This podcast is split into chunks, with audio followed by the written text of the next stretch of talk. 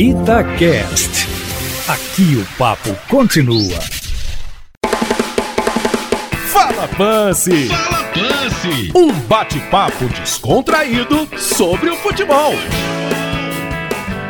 Fala galera, no episódio 5 do Fala Pance, um convidado que é tricampeão estadual com Fortaleza. Sim, Hoje eu vou entrevistar o presidente Marcelo Paes, que faz um trabalho muito sério e respeitado no clube. Já tinha atuado como diretor da equipe, conquistas que fazem parte sempre do currículo do Marcelo Paes, contratações ousadas. Presidente, obrigado por aceitar o convite. Acredito que temos muita história para contar, hein, presidente Marcelo Paes? Olá, Pancieri, fala Pance, né? Vamos lá, já no nome do programa. Tatiaia, sempre uma comunicação muito efetiva sobretudo no estado de Minas Gerais, no Brasil inteiro. Satisfação estar falando com vocês e a alegria de poder já, já ter alguma coisa, alguma história para contar, né? Alguns anos aí no futebol, vivendo momentos de dificuldade, momentos de conquistas. Né? Futebol, às vezes, quando você vai contar a história depois do que aconteceu, a história se resume, às vezes, a 20, 30 segundos você contando a história. Mas, mas viver tudo isso é, tem um, um caminhado aí, tem muita coisa que a gente acumula e, pode poder compartilhar né, um pouco desse aprendizado, dessa vivência. Então, estou aqui à disposição para a gente bater esse papo, trocar essa ideia, poder gerar um conteúdo bacana. Presidente, vamos começar falando de conquistas. Tricampeão cearense. Administração responsável, organização também no clube. Qual foi o caminho fundamental para esse tricampeonato? Olha, tem, tem um peso, lógico, né? A gente não pode querer tirar a importância da gestão, a importância de quem está no dia a dia, de quem toma decisões nas conquistas. E também quando não conquista, né? Quando não ganha, nós somos cobrados. Quando, quando corre risco de rebaixamento, nós somos cobrados, como foi ano passado.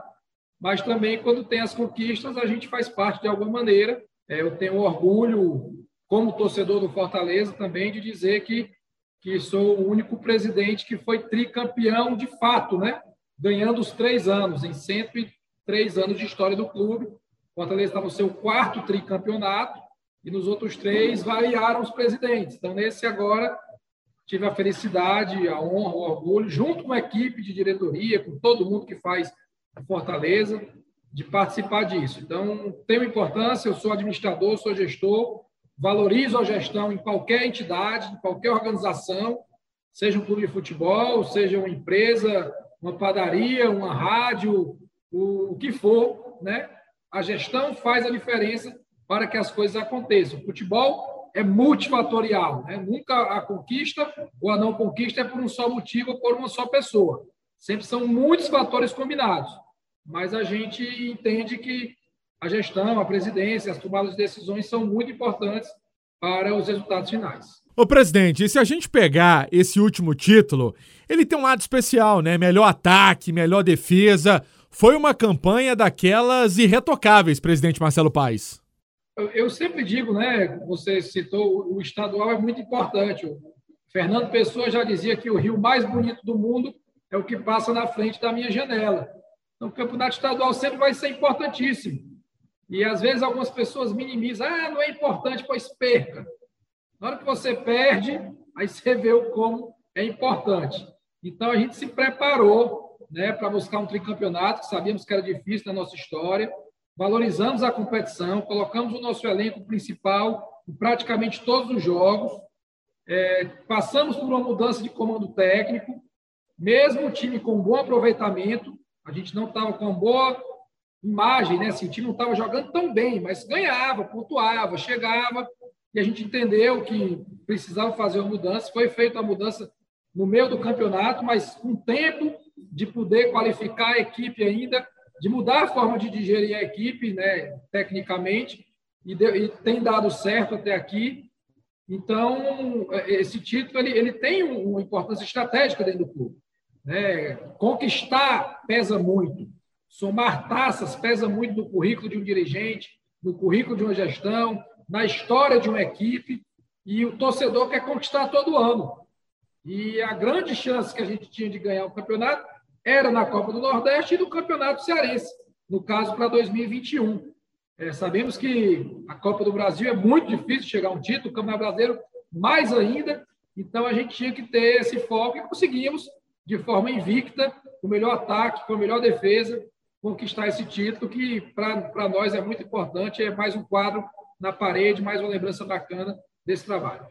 Presidente, o senhor fica depois de 2021, como é que está essa situação? Ah, não sei, aí eu não sei. O meu, meu, meu compromisso com o clube e com o torcedor é até o final de 21, e até lá eu vou dar o meu melhor. Eu acompanhava recentemente uma entrevista sua falando sobre o título cearense. Teve uma polêmica, pelo que eu entendi, com a própria torcida do Fortaleza. Queria que o senhor explicasse aqui no Fala Pance.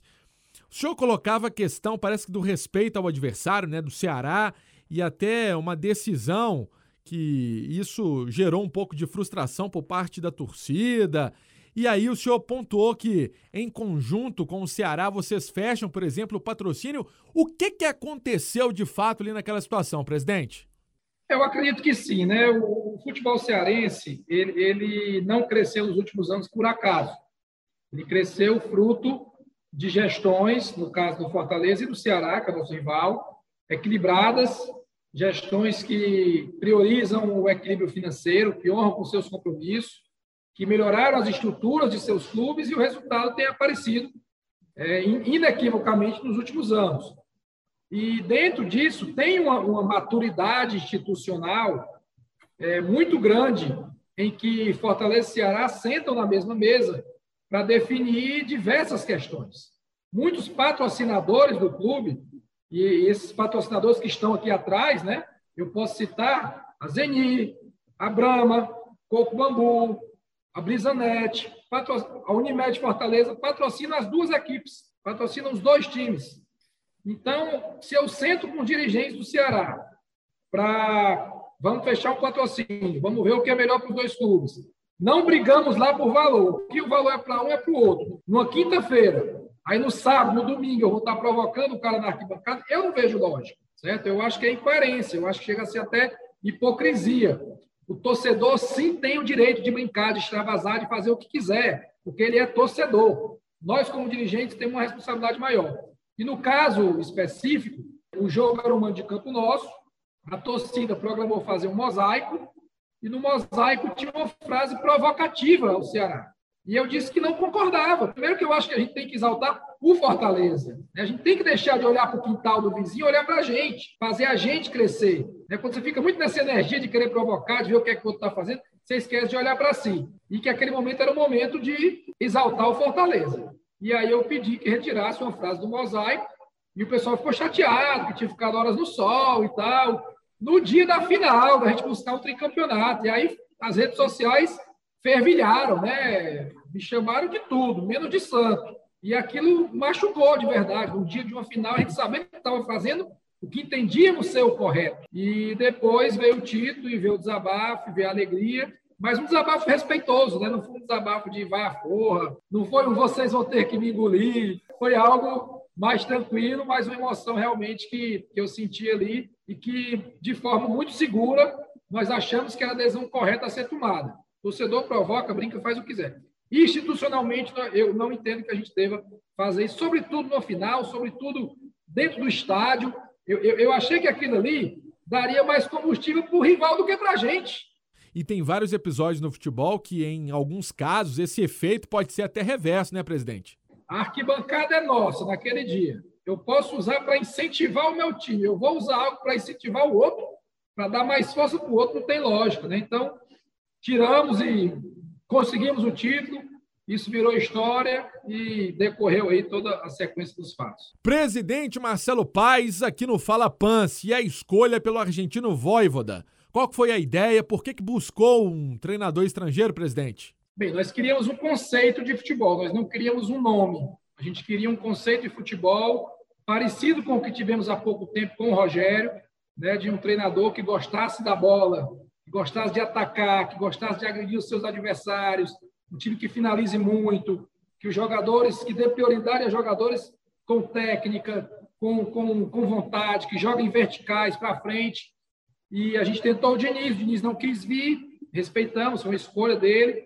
E aí começamos a olhar para o mercado do exterior, por entender que poderiam ter boas opções, e surgiu o nome do Voivoda internamente dentro do departamento de futebol, e a gente começou a estudar o trabalho dele, vimos que ele tinha bons trabalhos com times semelhantes ao Fortaleza, ou seja, de menor investimento, como Tadieres, como Defesa e Justiça, como União La Calheira do Chile, e sempre bons trabalhos, e aí a gente resolveu apostar, fizemos o um contato, começamos a conversar com ele, ficamos mais de uma semana trocando ideia, como eu estou fazendo aqui com você, via Zoom, né? isso com analista de desempenho, com diretor de futebol, ele conhecendo o Fortaleza, a gente conhecendo o trabalho dele, até o match, né? a consolidação final, e poder trazer aí o Voivoda, e graças a Deus ele chegou com muita vontade de trabalhar, e ele é bom, mas a equipe dele de trabalho também é muito boa. Os três profissionais que vieram com ele, Naruel, o Gaston e o Adrian, são excelentes. Então, agregando a quem já tinha aqui, tem sido um trabalho que até aqui tem sido bastante satisfatório. Presidente, nós percebemos que muitos atletas optam pelo Fortaleza pela estrutura, pelo salário em dia. Os atletas sabem que existe uma gestão séria do senhor. Como é que o senhor pensa sobre esse assunto? Inclusive, até pouco tempo o Rogério Ceni fez um belo trabalho aí, fazia muitos elogios à administração também. Futebol é um meio em que todo mundo se comunica muito rápido.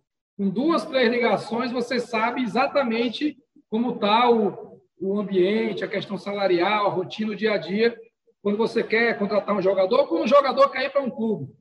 Né? Ele rapidamente tem amigos que estão ali ou já estiveram recentemente. Então, essa credibilidade, ela é estratégia de negócio. É estratégia. Você ter credibilidade faz com que você saia à frente, ou seja, prioridade numa bola dividida, na hora de uma disputa. Vou para ali, eu vou para cá. Onde é que é melhor para mim, para minha família, o ambiente, o salário, o dia a dia, os valores do clube. Então, é, é, é, primeiro que eu entendo que gestão tem que ser feita assim. Não é fácil, é dificílimo, porque futebol envolve muito dinheiro, são muitos Muitas obrigações um clube tem, né, uma gestão tem, para honrar. É, alto desempenho, então, alto desempenho, você tem que estar tá cuidando de tudo, e tudo tem que ser do bom e do melhor: é a logística, é a alimentação, é o software, é, são os suplementos, academia, equipamento, tudo tem que ser bom. Tudo isso custa. Né? Então, para manter isso equilibrado, tem que ter realmente um trabalho de saber gerar recursos e saber onde gastar. E atingir essa credibilidade é, é importante. É importante para a estratégia do negócio, para atrair e para reter talentos. E isso se. É, é, é, de, de alguma forma vai para campo, né? Ajuda a bola a entrar. Quando você consegue trazer bons jogadores, manter bons jogadores, manter um bom ambiente, salário rigorosamente pago em dia, o time tende a render melhor e tende a dar mais resultado e criar o ciclo virtuoso, porque o bom resultado atrai o patrocinador, o torcedor compra a camisa, o torcedor faz o sócio, né, e cria um ciclo realmente positivo. Então, é algo que a gente tem que perseguir, mas que, se não tiver cuidado, se destrói rapidamente. Demora muito tempo para você construir uma credibilidade. Mas para destruir é assim, ó. Basta fazer uma loucura, contratar um jogador assim, totalmente fora de, de, de, de questão, por empolgação, porque o torcedor cobrou, agora nós vamos querer mais e tal. Aí traz um jogador muito caro, já deixa insatisfeitos os outros que estão aqui, né? deixa de pagar a folha porque o outro é muito caro, e aí começa a desonerar. Então, o, o, atingir isso é difícil e o equilíbrio para manter é mais difícil ainda. Presidente, vamos falar um pouco de futebol mineiro? Como é que o senhor viu toda essa situação do Cruzeiro com algumas situações relacionadas à loucura de mercado? Acabou caindo né, para a Série B em 2019, ali para início de 2020 sem honrar pagamento, uma situação complicada, inclusive nos noticiários, sempre notícia negativa. Como é que isso chegou aí no Fortaleza? E a relação agora com o presidente Sérgio Santos Rodrigues, como é que vocês é, tratam coisas do futebol? Como é que o senhor vê essa administração do Sérgio Santos Rodrigues, presidente? O Cruzeiro é uma instituição gigante, né? É um campeão da América, é um campeão brasileiro de Copa do Brasil, um time grandioso. E a gente vê primeiro com tristeza Primeiro, com tristeza, fatos que aconteceram. O presidente Sérgio, atual, um cara muito corajoso por ter assumido esse barco nessa dificuldade, né? depois da pior crise da história do clube, e está aí tentando, de todas as maneiras, reestruturar. Mas um dia a conta chega, não tem jeito. Não tem jeito. Quando você vê salários muito altos, comissões muito altas, funcionários ganhando valores assim, fora da realidade fora da realidade. Não tem jeito, a conta vai chegar. Infelizmente, o Cruzeiro chegou e num momento difícil, onde centenário do clube, né, e o Sérgio junto estão tentando ajeitar né, esse, esse trabalho com apoio de parceiros, de patrocinadores, mas serve sim de exemplo, serve sim de exemplo para a gente de como não fazer, né? De como não fazer. Às vezes, quando, quando se cobra muito aqui, ah, porque tem que contratar fulano, porque tem que pensar maior, eu digo, olha, lembro de tal time, lembro de como, do que aconteceu por lá. Então, assim, eu falo respeitosamente, mas de forma aberta, né, de que a gente viu, acompanhou, isso foi público, notório. O próprio Sérgio fala isso muito aberto. Né? O Cruzeiro, esse ano, foi o sétimo clube mais transparente do Brasil, porque o Sérgio abriu essas contas de só está aqui a nossa realidade. Né? Fortaleza foi o quarto, né? pertinho ali do, do, dos primeiros. Então, fica o exemplo de que, mesmo instituição forte, histórica, num estado rico, que é Minas Gerais, né, com muito apoio empresarial tem no futebol mineiro. A gente vai citar aqui, BMG chega junto, supermercado BH chega junto, MRV, que é nosso patrocinador também, chega muito forte lá no Atlético. E mesmo assim, com tudo isso, o Cruzeiro entrou numa crise aí de que vai levar algum tempo para sair dessa questão financeira. Esportivamente, precisa subir, né, para subir as suas cotas, aumentar os seus valores, mas administrativamente ainda deve levar algum tempo para poder equilibrar as contas e não foi por acaso, foi, foi construído isso de alguma maneira, a conta chegou e chegou também, esportivamente, chegou também no seu torcedor que certamente não está vivendo os dias mais felizes. Presidente, e a relação do lado do Atlético? Presidente Sérgio Coelho, a MRV, que também é uma patrocinadora do Fortaleza. É, nós tivemos um, um, contato com o presidente Sérgio do Atlético mais recente, né? ele, ele entrou no final do ano, no Mineirão tivemos próximo, ele foi um gentleman, nos tratou muito bem. Inclusive, depois do jogo mesmo, foi lá, cumprimentou. Rodrigo Caetano, que está como executivo, é um cara que nós já conhecemos de muito tempo, já temos uma relação de amizade e de respeito também, um grande profissional que está gerindo a parte de futebol do Atlético, uma instituição que a gente já teve lá no Atlético para treinar, né? tem uma relação institucional muito boa. A MRV é nossa patrocinadora desde 2017, então tem um laço histórico com o Fortaleza entrou no Fortaleza na Série C, né? E está até agora. Eu gostaria muito que o Rubens Menino também torcesse pelo Fortaleza, né?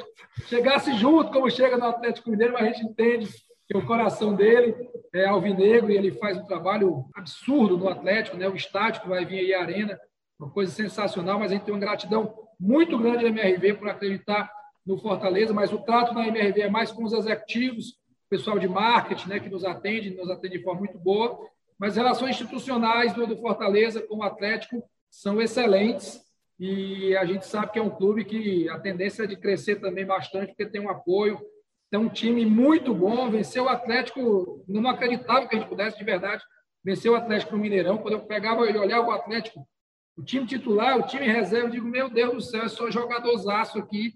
Mas futebol, dentro das quatro linhas, a gente conseguiu uma vitória, mas é um clube que a gente mantém uma relação muito boa e torce aí pelo sucesso. Ô, presidente, onde que o Fortaleza vai chegar no Campeonato Brasileiro? Olha, é, é ponto a ponto, é jogo a jogo, né?